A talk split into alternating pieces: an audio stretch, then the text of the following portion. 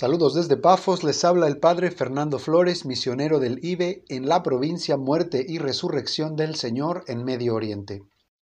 Quinto domingo de Pascua, tomamos del Evangelio según San Juan. Jesús dijo a sus discípulos, No se inquieten, crean en Dios y crean también en mí. En la casa de mi Padre hay muchas habitaciones. Si no fuera así, se lo habría dicho a ustedes. Yo voy a prepararles un lugar y cuando haya ido y les haya preparado un lugar, volveré otra vez para llevarlos conmigo, a fin de que donde yo esté, estén también ustedes. Ya conocen el camino del lugar a donde voy.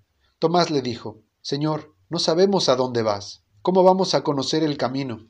Jesús le respondió, Yo soy el camino, la verdad y la vida. Nadie va al Padre sino por mí. Si ustedes me conocen, conocerán también a mi Padre ya desde ahora lo conocen y lo han visto.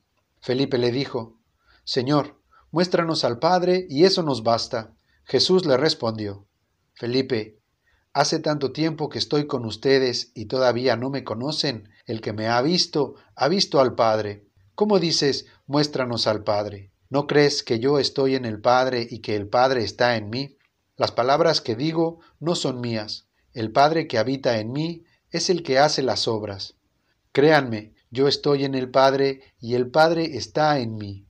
Créanlo al menos por las obras. Les aseguro que el que cree en mí hará también las obras que yo hago y aún mayores, porque yo me voy al Padre. En el Evangelio de hoy nuestro Señor pronuncia una de sus frases más famosas. Yo soy el camino, la verdad y la vida. Tres nombres que nuestro Señor se aplica a sí mismo. Veamos, pues. Cristo es el camino. Consideremos aquí tres puntos. Primero, todos hemos escuchado aquella máxima relativista que dice que todas las religiones son lo mismo. Si todas las religiones de verdad fueran lo mismo, entonces todas serían falsas, pues basta comparar los principios básicos de cualquiera de estas religiones con otra para darse cuenta de que todas enseñan cosas completamente opuestas. Por ejemplo, para el que quiera hacer apologética, es decir, defender el catolicismo. Lo primero que podemos considerar es lo que la Iglesia celebra durante el tiempo de Pascua. Por siete semanas nuestra liturgia gira alrededor de un evento único, no solo entre las religiones, sino en la historia de la humanidad, la resurrección de un hombre por su propio poder. Los judíos persiguieron a los apóstoles por hablar así, y los griegos de Atenas se burlaron del mismo San Pablo cuando éste les mencionó el tema. Sin embargo, la Iglesia Católica lleva dos mil años enseñando que Jesús, verdadero Dios y verdadero hombre, muerto en la cruz por nuestros pecados, venció a la muerte y vive y reina eternamente. Segundo, si la resurrección de Cristo fuera poco, también tenemos sus palabras. Por ejemplo, el domingo pasado lo escuchamos decir que Él es la puerta de salvación y hoy nos dice que Él es el camino. Por tres años, San Pedro escuchó a nuestro Señor hablar así. Por eso más tarde dijo a los líderes judíos, No existe bajo el cielo otro nombre dado a los hombres por el cual podamos alcanzar la salvación. Hechos 4:12. Cristo no es una de las puertas ni uno de los caminos sino la puerta y el camino de la salvación. Y dicho sea de paso, ¿sabían ustedes que ya antes de llamarnos cristianos nos llamaban el camino? Esto no es ninguna coincidencia. De hecho, en el párrafo 846 del Catecismo de la Iglesia Católica leemos, Fuera de la Iglesia no hay salvación. Esta frase es muy controversial para el hombre moderno. Sigue diciendo el Catecismo, ¿Cómo entender esta afirmación tantas veces repetida por los padres de la Iglesia? Formulada de modo positivo, significa que toda salvación viene de Cristo cabeza por medio de la Iglesia que es su cuerpo. Y hablando de caminos y de puertas, continúa el catecismo citándonos la encíclica Lumen Gentium. El Santo Sínodo, basado en la Sagrada Escritura y en la tradición, enseña que esta iglesia peregrina es necesaria para la salvación. Cristo, en efecto, es el único mediador y camino de salvación que se nos hace presente en su cuerpo, en la iglesia. Él, al inculcar con palabras bien explícitas la necesidad de la fe y del bautismo, confirmó al mismo tiempo la necesidad de la Iglesia, en la que entran los hombres por el bautismo como por una puerta. Hasta aquí el catecismo. Con esto me vienen a la mente aquellas palabras que Cristo resucitado dijera a sus apóstoles antes de ascender a los cielos, cuando los envió a predicar el Evangelio a todo el mundo. El que crea y se bautice se salvará. El que no crea se condenará. Marcos 16, 16.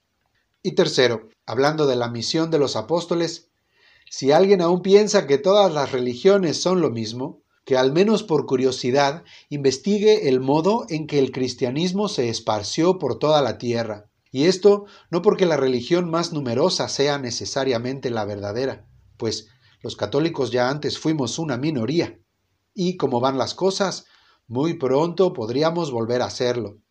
Sino pensemos más bien en la rapidez con que creció, el modo en que lo hizo y el bien que la Iglesia trajo a todos los lugares donde llegó. La velocidad con la que creció.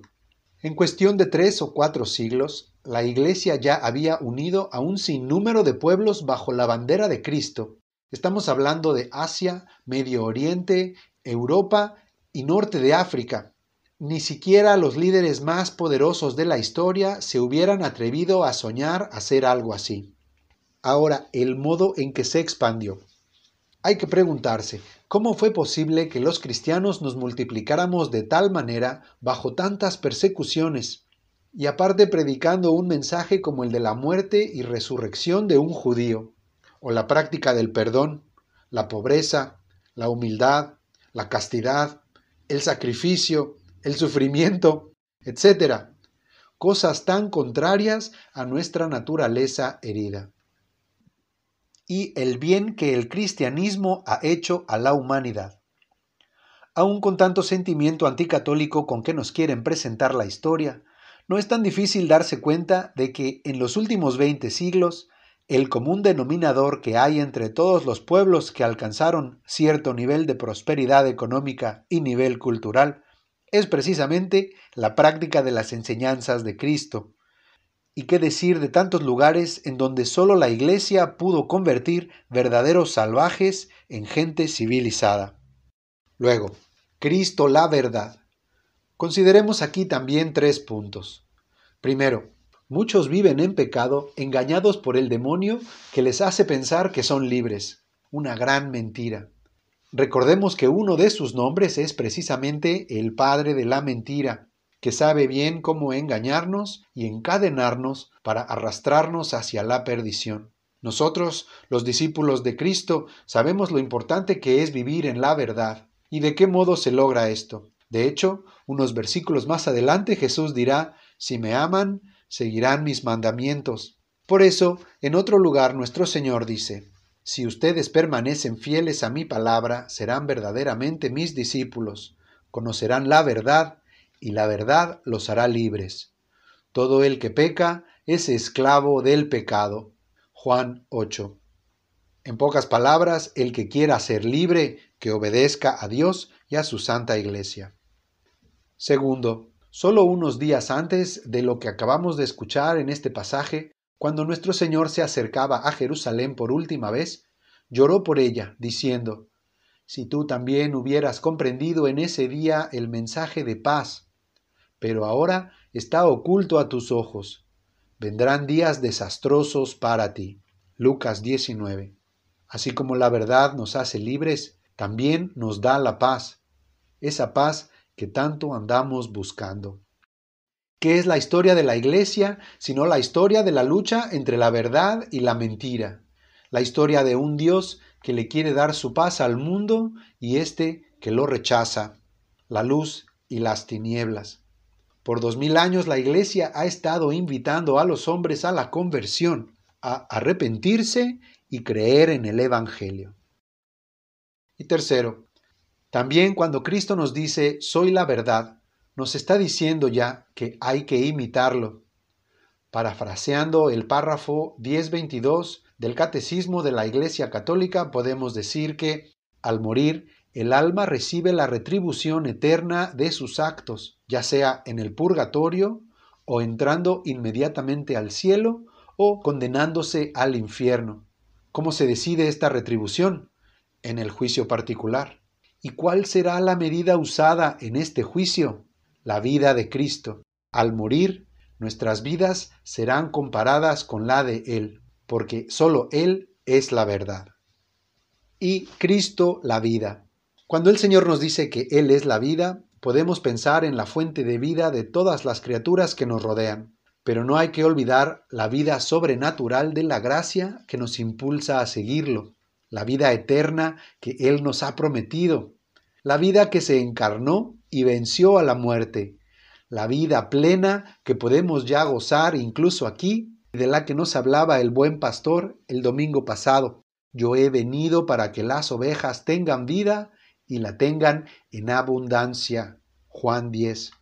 De hecho, a la condena se le llama muerte eterna, pues más que las llamas, en el infierno lo que duele es el estar separados de Dios. San Juan, en el libro del Apocalipsis, llama a esta separación la segunda muerte, pues más dolorosa que la muerte del cuerpo es la muerte del alma que ha rechazado a Dios, que es su sumo bien.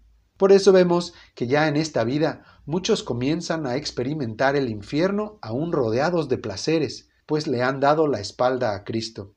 Qué gran contraste con el testimonio de tantos mártires que en medio de sus tormentos parecieran ya estar gozando de la presencia de Dios. Quisiera terminar citando a San Juan Pablo II en la encíclica Veritatis Splendor. Dice el Papa, Urge recuperar y presentar una vez más el verdadero rostro de la fe cristiana, que no es simplemente un conjunto de proposiciones que se han de acoger y ratificar con la mente, sino un conocimiento de Cristo vivido personalmente, una memoria viva de sus mandamientos, una verdad que se ha de hacer vida. Pero una palabra no es acogida auténticamente si no se traduce en hechos, sino es puesta en práctica. La fe es una decisión que afecta a toda la existencia. Es encuentro, diálogo, comunión de amor y de vida del creyente con Jesucristo, camino, verdad y vida. Implica un acto de confianza y abandono en Cristo, y nos ayuda a vivir como Él vivió, o sea, en el mayor amor a Dios y a los hermanos. Nos encomendamos a María Santísima para poder seguir siempre a su Hijo Jesucristo el camino, la verdad y la vida. Amén.